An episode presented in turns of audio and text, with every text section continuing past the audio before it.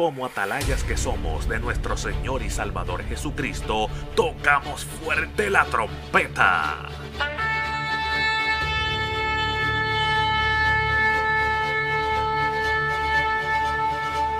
Con mensajes de alerta, somos Aplastado Podcast.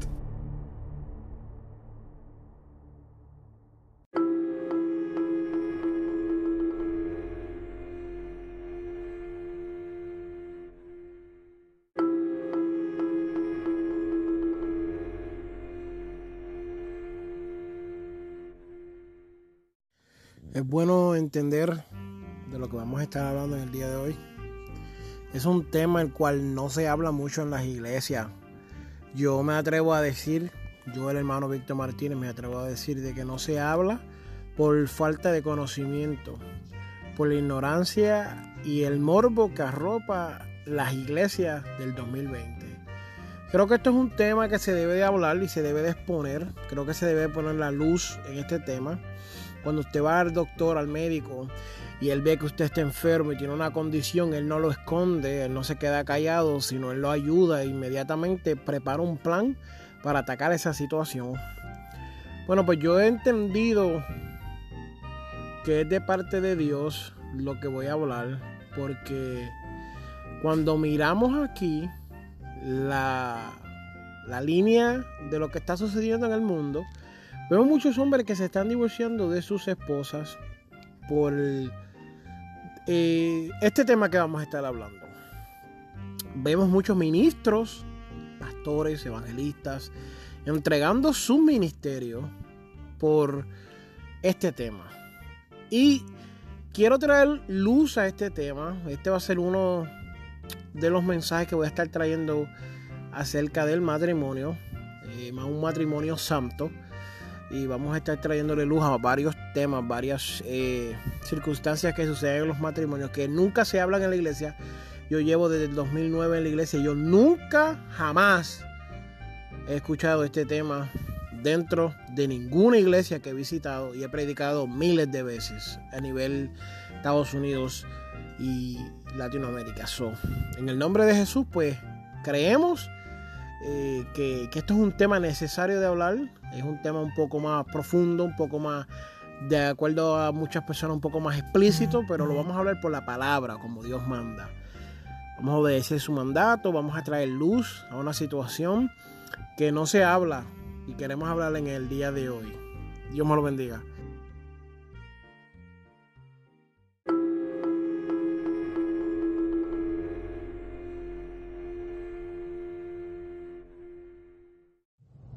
Dios bendiga a todas las personas que se van a estar conectando con nosotros de alguna manera u otra. Queremos bendecirte con una palabra en el día de hoy. Eh, entiendo, ¿verdad? Que tenemos una gran audiencia desde el estado de Oregon. Queremos saludarle. Tenemos 17% de nuestra audiencia, nos escuchan desde México. Saludos. Eh, y le queremos saludar de parte de la Asociación de Evangelismo aquí en la Florida y el podcast Aplastado Podcast. El tema que tengo hoy es un tema un poco explícito, ya que cuando las personas hablan del sexo y de estos temas así dentro de la iglesia, pues tienden a ser tabúes. Son bien pocas las personas preparadas con la madurez y la seriedad de poder hablar de estos temas. el morbo, lo que es el chiste, la broma, eh, eh, esos temas, eh, por tener esos espíritus morbosos, es difícil hablarlo muchas veces. No los predicadores, sino la iglesia. La iglesia ha adoptado una idea de que todo eso es como, uy, no lo hable, o es gracioso. Y no, no. Ahora mismo yo siento hablar esto de parte de Dios porque he tenido conversaciones con amigos evangelistas, los cuales me han dicho que están a punto de divorciarse, que es algo que Dios no quiere que suceda solamente porque están teniendo problemas en su matrimonio. Y es un poco desagradable pues entender que esto está sucediendo y que no hay nadie que les pueda hablar una palabra de parte de Dios a estas personas. y quiero comenzar leyendo un versículo y llevar esto por un tono y no pretendo extenderme mucho. Vamos a leer Primera de Corintios 13 y desde el 1 hasta el vamos, bueno, vamos a leerlo hasta que hasta que terminemos, ¿ok? En el nombre del Padre, del Hijo y del Espíritu Santo. Amén. Si yo hablase lenguas humanas y angélicas y no tengo amor, vengo a ser como metal que resuena o címbalo que retiñe. Y si tuviese profecía y entendiese todos los misterios y toda ciencia, y si tuviese toda la fe, de tal manera que trasladase los montes y no tengo amor, nada soy. Y si repartiese todos mis bienes para dar de comer a los pobres, y si entregase mi cuerpo para ser quemado y no tengo amor, de nada me sirve. El amor es sufrido, es benigno. El amor no tiene envidia. El amor no es actancioso, no se envanece, no hace nada indebido, no busca lo suyo, no se irrita, no guarda rencor, no se goza de la injusticia, mas se goza de la verdad. Todo lo sufre, todo lo cree, todo lo espera, todo lo soporta. El amor nunca deja de ser. Vamos a dejarlo ahí porque en cierta ocasión pues podemos sacar esto para otro nivel, hablar de otros temas, de otras cosas que no es necesariamente lo que quiero hablar en este día, sino quiero hablar bajo el tema hablando un poco de cuando la esposa dice no.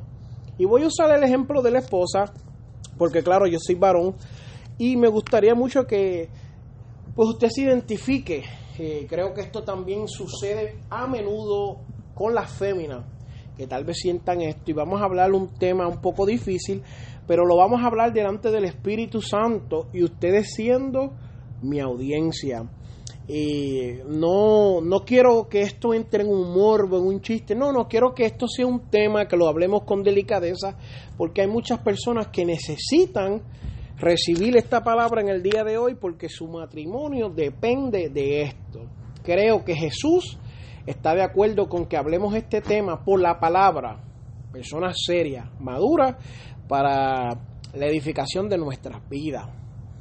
Cuando leemos acerca de la preeminencia del amor, entendemos de que el amor no puede ser mutado, el amor no puede ser transformado, el amor es, el amor fue y el amor será. Eh, y cuando vemos, el amor es algo especial. Hay gente que pudiera decir que este amor no trata del amor hacia la pareja, sino un amor ágape hacia los hermanos, hacia la vida. Pero yo en realidad tengo que decirte que el amor como tal es amor de todas maneras. Usted no puede dividir las cualidades del amor ágape y las cualidades del amor entre parejas y padre e hijo. No lo puede dividir porque sigue siendo el mismo, el mismo amor. El amor de padre no guarda rencor. El amor de esposo no se venga, no se goza de la injusticia. Eh, todo lo sufre. El amor hacia la vida todo lo cree, todo lo, todo lo soporta, todo lo sufre. ¿Entiendes? Pues no podemos de, de sin ¿verdad? Lo que es el amor y decir que no es un tipo de amor, sino amor en general. Y hablando acerca del tema, hemos oído, ¿verdad? Eh, evangelista, donde me han dicho, mira, yo me quiero divorciar, mi esposa no quiere tener intimidad conmigo. Y está un poco fuerte. Mucha gente me ha sacado la Biblia de contexto, ha hablado, me ha profetizado, me ha dicho. Eh, pero la verdad es que, ¿qué dice la Escritura acerca de esto? Y no tan solo lo que dice la Escritura, sino también lo que dicen las leyes hoy día. ¿Tendremos que desobedecer la Escritura para obedecer la ley? ¿O tendremos que desobedecer la ley para obedecer la Escritura? No, no, no, no. Yo creo, yo creo que la Biblia va de mano con la escritura. Aunque este versículo no se escribió en el 2020, van de mano. Vamos a leer unos pocos versículos. Cuando Dios vio al hombre solo, en Génesis capítulo 2, versículo 18, dijo, y dijo Jehová Dios, no es bueno que el hombre esté solo. Le haré una ayuda idónea para él. Pues Dios entendía ya que el hombre necesitaba una ayuda idónea. Ahora, quiero enfatizar y basarme en estos minutos que vamos a hablar, de que el matrimonio no solamente es sexo, no solamente es eh, relaciones sexuales, como diríamos en mi país, hacer el amor. A pesar de que el hombre experimentaba un tipo de soledad, y Dios dijo, no es bueno que el hombre esté solo, le dijo, le voy a hacer una ayuda idónea para él. Y vuelvo y repito, esto cuando hablo del hombre también hablo de la mujer, porque hay mujeres que nos van a escuchar. No solamente él dijo, le voy a hacer una ayuda sexual, le voy a hacer un, una esclava, le voy a... No, él dijo, le voy a hacer una ayuda idónea, porque entendía que el matrimonio, las relaciones son mucho más que las relaciones sexuales. Cuando Dios los crea, ¿verdad? Ya tiene al hombre y tiene a la mujer. Dice la palabra en Génesis 1, 27, 28, y los bendijo Dios y les dijo fructificad y multiplicaos, llenar la tierra y sojuzgarla. Cuando le está diciendo fructificad y multiplicaos, se entiende que le está diciendo que tuvieran el coito sexual, tuvieran un encuentro íntimo, como decimos, un, que lo conociera bíblicamente. Esto Dios lo hace con el propósito de que el mundo se llenara de humanos, porque Dios crea las cosas perfectas y en el orden perfecto crea al hombre y a la mujer y le da la función de reproducirse. Pero no solamente esa era su única opción o su única función. Eh, cuando vemos Génesis 2, versículo 24, dice, por tanto, dejará el hombre a su padre y a su madre, y se unirá a su mujer, y serán una sola carne. Se unirá a su mujer y serán una sola carne. Vamos a entrar a algo aquí específico. Cuando el hombre penetra a la mujer, estamos hablando entre adultos, delante de la presencia del Señor, un tema necesario. Un tema necesario. Y quiero hacer un paréntesis porque yo sé que siempre hay gente que son unos ignorantes y unos morones, aleluya, que dentro del Evangelio toman estas cosas mal. Entonces, prefiere que el mundo le dé y le enseñe cosas que no son. Y eso no es así. La Biblia te da las, las preguntas y las contestaciones necesarias. Entonces tenemos evangelistas y tenemos pastores al punto del divorcio, sin nadie con quien hablar, porque este tema es un tema tabú. Y es difícil para algunos hablarlo y leer broma y no, le, no puedes hablar de nada porque sienten diferentes emociones. Yo te llamo hoy a que seas maduro y entienda que la palabra que se está hablando hoy es una palabra tan importante como Jesús en la cruz del Calvario muriendo por nosotros. ¿Por qué? Porque una persona en, pasando un divorcio, pasando una separación, es capaz de darse un tiro y volarse la cabeza, de vivir momentos difíciles. Y si, y si experimenta un momento de depresión, de ansiedad, puede irse hasta el mundo e invalidar lo que Jesús hizo en la cruz del Calvario. Por eso es tan importante hablar este tema delante de la presencia del Señor y dirigido por el Espíritu Santo. Continuamos. Vemos que cuando el hombre penetra a la mujer, hay una, como le decimos ignorantemente, porque no es así, pero hay una tela que se rompe. Y ahí eso se convierte en un, un pacto de sangre. Por eso dice que el hombre dejará a su madre y a su padre y se unirá a su mujer y serán una sola carne. Por eso muchas veces, eh, y esto también aplica a las personas que ya han tenido pues experiencias sexuales antes del matrimonio o, o ¿verdad? o previos matrimonios y todas esas cosas se explica de esa manera, incluso cuando el hombre y la mujer se casan, muchos, eh, en muchos lugares se vayan y consuman el matrimonio. El matrimonio, pues para que sea consumado en, ciertos lugares también, en ciertos estados y ciertas leyes, eh, si no tienen la noche de intimidad, la primera noche, como se dice, la luna de miel, pues en muchos casos se, se anula el matrimonio porque cuenta como e, eso cuenta como una unión, como una unión delante de Dios, esa unión de sangre, ese pacto de sangre que solamente lo rompe la muerte como todos los pactos de sangre. Y, y por eso es tan importante entender eso. Que de la única manera que se rompería pues fuera con muerte. O hay otra, hay otras tildes en esta ley, pero en lo que es el pacto de sangre, pues así es que se lee. Yo no estoy tratando de añadirle ni quitarle, sino quiero que entienda eh, acerca de eso. ¿Qué sucede? Esto no se diseñó para que el hombre estuviera teniendo sexo con cualquier mujer que quisiera o teniendo el coito sexual con cualquier persona que él encontrara por el camino. Esto se diseñó para que el hombre esperara en el tiempo perfecto de Dios y encontrara la pareja idónea para reproducirse y hacer lo que Dios quiere.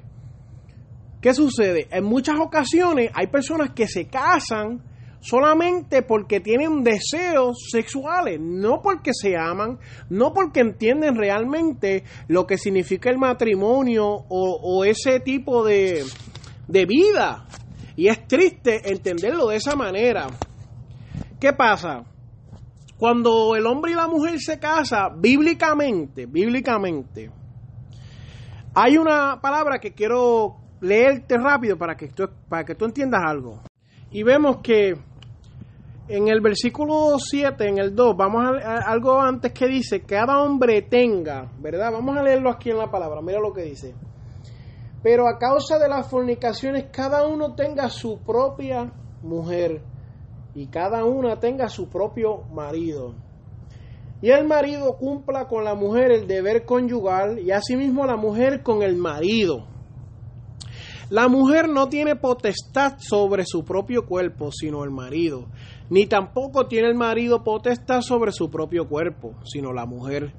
No os neguéis el uno al otro, a no ser por algún tiempo de mutuo consentimiento, para ocuparos sosegadamente en la oración y volver a juntarnos en uno, para que no os tiente Satanás a causa de vuestra incontinencia.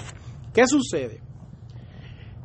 Cuando habla de cada hombre, esto refleja un refrán griego que quería decir, déjenlos que tengan relaciones sexuales. Es un poco gracioso, un poco curioso, porque ¿qué clase de refrán es ese? Bueno, le está diciendo, por causa de la fornicación del mundo, cada uno cásese, tenga su esposa, para evitar estas fornicaciones. No solamente para eso, sino para empezar con eso. Déjenlos que tengan relaciones sexuales los judíos veían la intimidad sexual con el cónyuge como el mejor modo de guardarse de la inmoralidad sexual. Quiere decir que ellos decían, si tengo deseos sexuales y me caso, ya cubro esos deseos sexuales. Y quiero ahorita elaborar algo más en eso porque no quiero que esto se escuche como machista o feminista, pero vamos, dame break para explicarlo. Los judíos veían eso de una manera curiosa. Pablo también concuerda y dice que el matrimonio judío estipulaba ciertos deberes para el esposo y ciertos deberes para la esposa. Uno de los principales deberes que se requerían del esposo era la relación sexual. Pablo la ve como una obligación mutua. El significado de deber conyugal aquí es claro. Los escritores griegos algunas veces describían el someterse a las relaciones sexuales o a la pasión sexual como ponerse uno mismo bajo el control del otro. Y esto no es un mandato de muerte, de, que si no obedeces te vas para el infierno, de que el hombre ya no tiene potestad sobre su cuerpo ni la mujer sobre su cuerpo, sino que Pablo le está explicando de acuerdo al matrimonio que hicieron les doy luz verde, eh, como decimos en Puerto Rico, para que ustedes puedan tener relaciones sexuales. Ahora casados dentro del matrimonio, ya no hay más fornicaciones. Esto no es una regla, esto no es un mandato para obligar a nadie a que entregue su cuerpo a tener relaciones sexuales. De acuerdo a la ley del 2020, si usted no concuerda con la otra persona para hablar la roja bichuela claro, si usted no concuerda con la otra persona, es una violación por la cual puede pasar tiempo preso y hasta pagar una multa. es un poco difícil tratar de sacar esto fuera de la, del contexto del Espíritu Santo. Es importante entender de que la Biblia no está llamando aquí al marido o a la esposa a violar a su esposo o a su esposa. Este versículo en ninguna manera se puede tomar para decir que Jesús o la palabra o Pablo indica esto. No.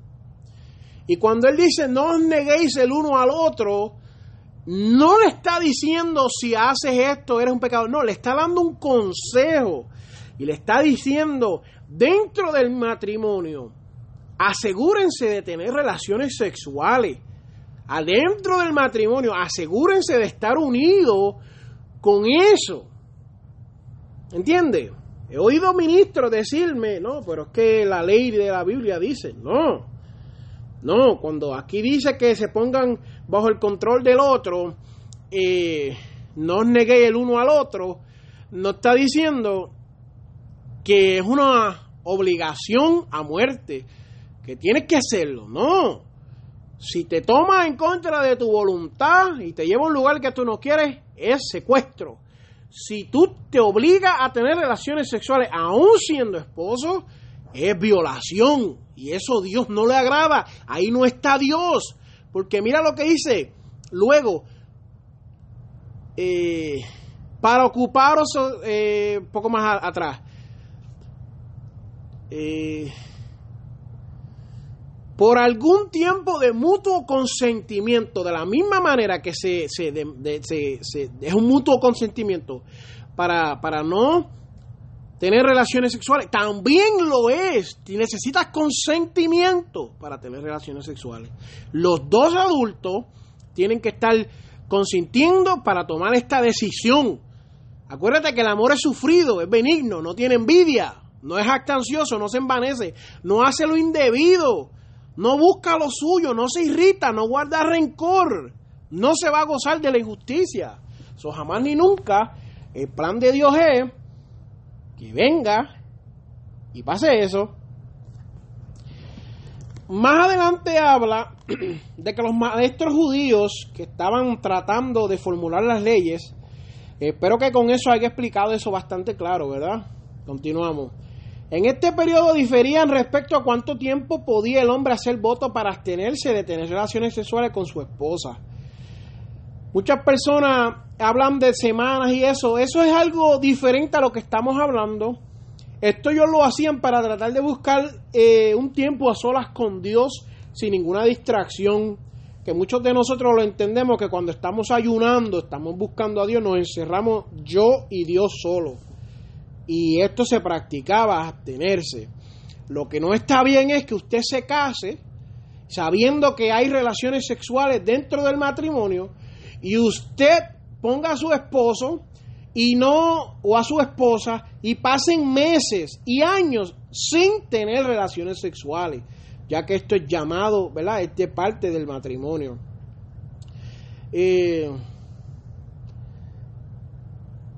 aleluya. Tengo aquí un versículo que tengo en otro, mira, lo voy a buscar. Dice, si te casas, no cometes pecado y si una mujer soltera se casa, tampoco comete pecado. Esta es la, la, Biblia, Dios habla hoy. Pero los que se casan van a tener los sufrimientos propios de la naturaleza humana que yo quisiera evitarles. En la 1960 dice, mas también si te casas, no pecas. Y si la doncella se casa, no peca. Pero los tales tendrán aflicción de la carne y yo quisiera evitar. Aquí Pablo está diciendo que no se casen. No, no es eso.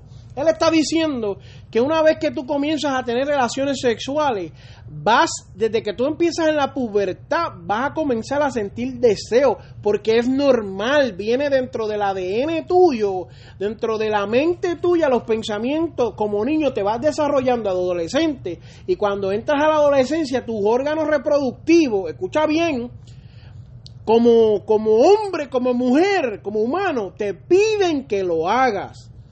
Usted tiene que canalizarlo.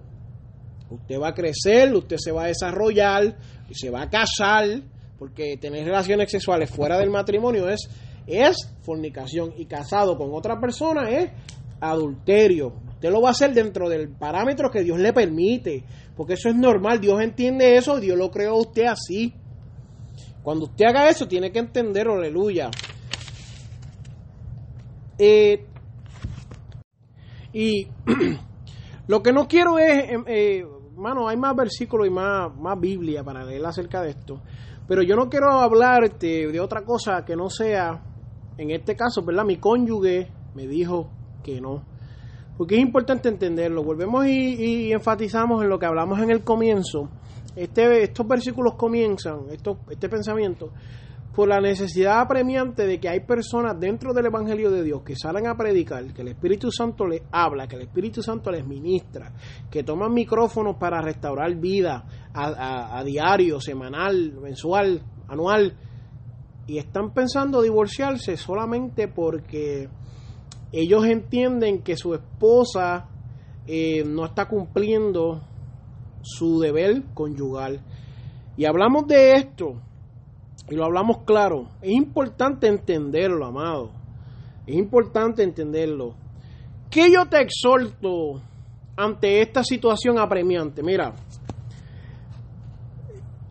habla con tu esposa, o tu esposo, o tu cónyuge, y dile cómo te sientes, explícale lo que estás experimentando, explícale lo que está sucediendo. Mira a ver si hay un problema físico problema mental, un problema de la salud. Es importante comprender eso porque el amor lo comprende. El amor lo espera, el amor lo soporta, lo sufre, todo lo cree. Eso es el amor. Si tú amas a esas personas, tienes que entenderlo. Habla con el cónyuge y dile, mira, me siento de esta manera, me siento con deseos y tú no quieres. Siento que, ¿verdad? De una manera apropiada no en forma de gritería o pelea. No, habla tranquilo. Viendo que esto está sucediendo, ayúdame. ¿Cómo podemos encontrarnos en un punto medio? Porque vuelvo y repito, y quiero hacer hincapié, aunque me, me, me, me, llamen blasfemo y digan lo que quieran decir. La Biblia no manda a la mujer a ser una esclava sexual del hombre. No lo es. Lo, enfatizo porque hay hombres que me han dicho eso. Eso es erróneo. No. Dios no quiere eso. No. Eso es un pensamiento erróneo. Y es que es tremendo, amado. La gente cree sacando los versículos fuera de contexto y no es así. Yo lo que te recomiendo es que hables con ella primero que nada busquen un... Mire, vamos a orar, pues claro, claro que mi consejo a usted es que ore y que ayune, claro que sí, pero eso se supone que usted lo hiciera antes de llegar aquí. Se supone que yo te orara y ayunara por esa situación. Eso no quiero ser repetitivo. Número, número tres sería entonces, ora, ayuna y habla con ella, explícale, comunica, comunicación. Busquen ayuda, tal vez consejería pastoral, tal vez eh, hay algo que me explicó mi pastor eh, cuando comencé en el matrimonio que hay ciertas mujeres que cuando se acaba el sexo, eh, eh. El acto sexual, no se sienten cómodas. Y hay diferentes cosas que pueden estar sucediendo que tal vez tú puedas arreglar y ayudar para tal vez hacer un ambiente mejor de acuerdo a estas situaciones. Y el último consejo que te daría es lo que le dice Pablo a Timoteo, porque no nos ha dado Dios espíritu de cobardía, ¿ok? Tienes que afrontar este problema que tienes en tus manos, sino de poder. Tienes poder para vencer, ese poder que Dios habla en la palabra. Tienes poder de Dios en tus manos para venir en contra de esta situación. Tienes poder, tienes amor. Tú amas a esa persona, a ese cónyuge, lo amas. Tienes amor. El amor no, se acta, no es ansioso, no va a ser lo indebido. Y de dominio propio, tienes control sobre ti. Tienes la templanza necesaria para tomar las decisiones. Como esposo, como líder de tu hogar o como esposa y como cónyuge, para que alcance la victoria. El divorcio, nadie que se ha divorciado te va a decir que te divorcies. No, no es una opción, no lo debes ni de pensar. A menos que tu vida esté en peligro u otras situaciones, pues entonces, y no quiero juzgar a nadie, estamos hablando del divorcio que no es la opción número uno. No te debes de divorciar solamente porque no tienes el mismo, el mismo calendario que tu esposa para tener relaciones sexuales. Creo que debes de comenzar hablando, creo que debes de comenzar trabajando en áreas. Estoy seguro que cuando hables con ella, ella tal vez diga, mira, de la manera que me tratas no me gusta, o de esto así, así. Todos lo hemos pasado, todos hemos vivido un momento u otro donde hemos deseado estar con nuestra esposa y en ese momento no se dio. Pero es parte del matrimonio continuar hacia adelante y vencer y triunfar en eso. No detenerte y no divorciarte o, anular el matrimonio o, o separarte solamente porque no tiene el acto conyugal. Yo te llamo hoy, ¿verdad? A que ores a Dios para que te dé poder, dominio propio, amor y, no tengas cobardía en asumir este, esta responsabilidad. Creo que, que he sido explícito, he explicado claramente lo que quería explicar y quiero enseñarle a las personas de que este tema maduro lo podemos hablar, que sí podemos ministrar a las vidas que tienen necesidad y hay muchas personas con esta necesidad que están a punto de divorciarse porque su cónyuge les dice que no.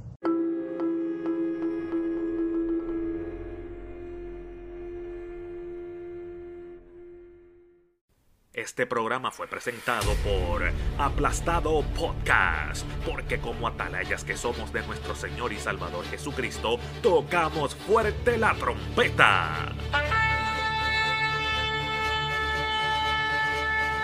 con mensajes de alerta y sin ningún temor, porque si Dios con nosotros, ¿quién contra nosotros?